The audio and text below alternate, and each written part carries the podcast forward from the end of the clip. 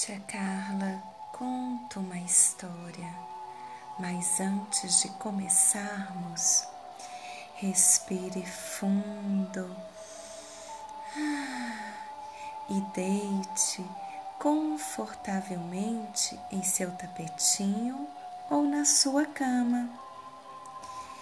Imagine o ar enchendo todo o seu corpo, da cabeça aos dedos dos pés, como um balão inflando, e devagar deixe o ar sair, pouco a pouco, enquanto sente o corpo afundar confortavelmente na cama ou no chão e relaxe.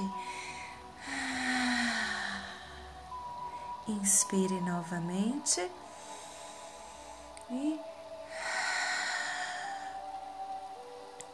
mexa os dedos dos seus pés, mexa bem e relaxe.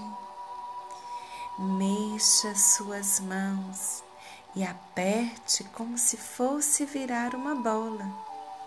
Em seguida, abra-as e estique bastante os dedos. Aperte as mãos novamente e abra-as, esticando os dedos o máximo que puder. E vá relaxando assim os pés e as mãos. Solte, vá soltando o seu corpo. Respire fundo outra vez imaginando o ar enchendo todo o seu corpo, da cabeça aos dedos dos pés, com um balão inflando. E vá deixando o ar sair bem devagar, enquanto sente o seu corpo se afundar, bem relaxado, bem calmo e tranquilo na sua cama ou no chão em seu tapetinho. Continue assim, bem tranquilo e relaxado. Sinta-se completamente relaxado e tranquilo para escutar e deixar-se envolver pela história. Ouça até atentamente este conto sobre Gabriel, um menino que vivia em um pequeno chalé no alto de uma colina com vista para o mar. Um dia ele meteu-se numa encrenca com seus pais. Quer saber o que aconteceu? Vamos ver se você descobre certo dia de sol, o pai de Gabriel, que era um pescador, pediu ao filho que fosse cortar madeira na floresta. Haviam combinado um programa especial para o dia seguinte.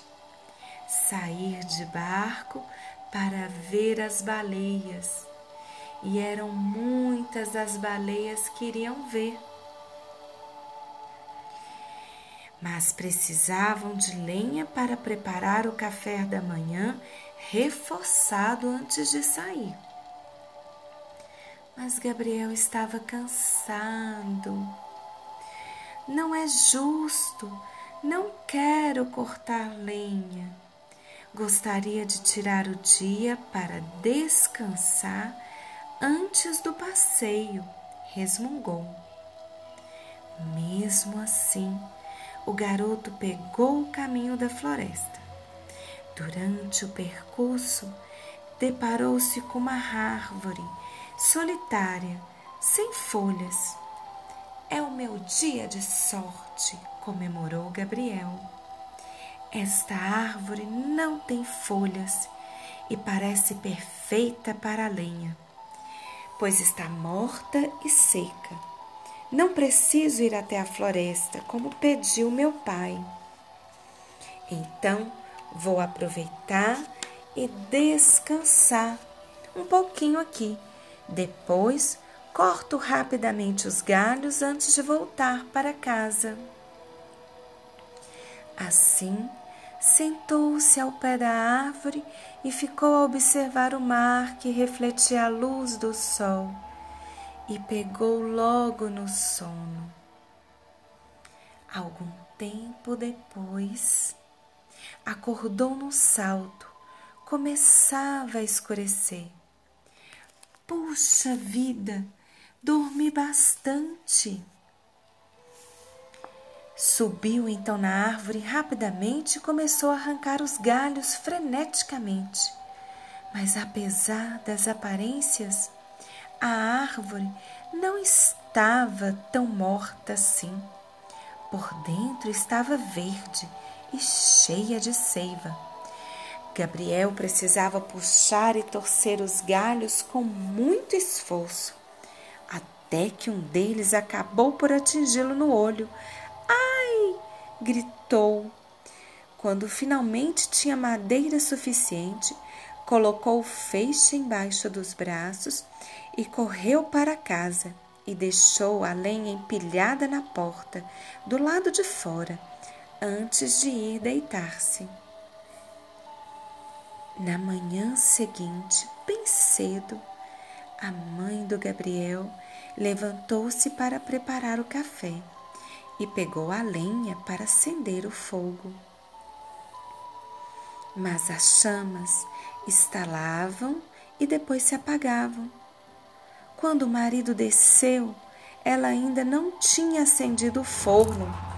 Desculpe-me, o café ainda não está pronto.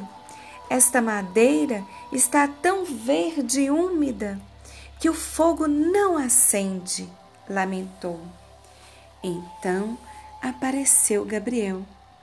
O que há com seu olho, meu filho? perguntou a mãe preocupada. E por que esse fogo não acende? ralhou o pai. O menino engolou em seco.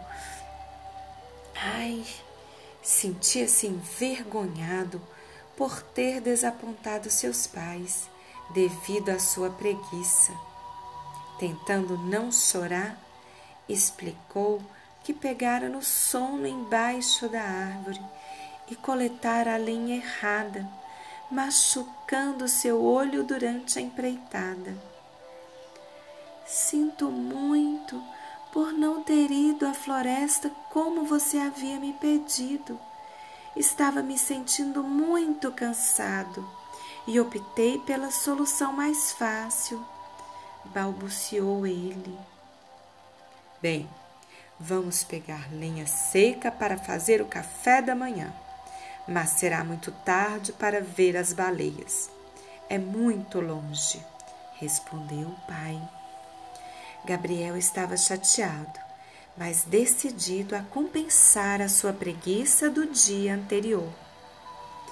Mais tarde foi à floresta e voltou com montes de lenha boa para o fogo. Sua mãe poderia fazer um café da manhã delicioso e farto no dia seguinte. Em retribuição, o seu bom trabalho, o pai finalmente o levou para ver as baleias. Uma experiência mágica que Gabriel nunca esqueceu. Aqueles que são preguiçosos frustram tanto a si mesmo quanto aos outros. Uma pessoa sábia trabalha com empenho, assim pode usufruir a recompensa e ter a satisfação de saber que deu o melhor de si. Gabriel aprendeu a lição. E você? Continue assim, relaxado. Descanse. Um pouco mais.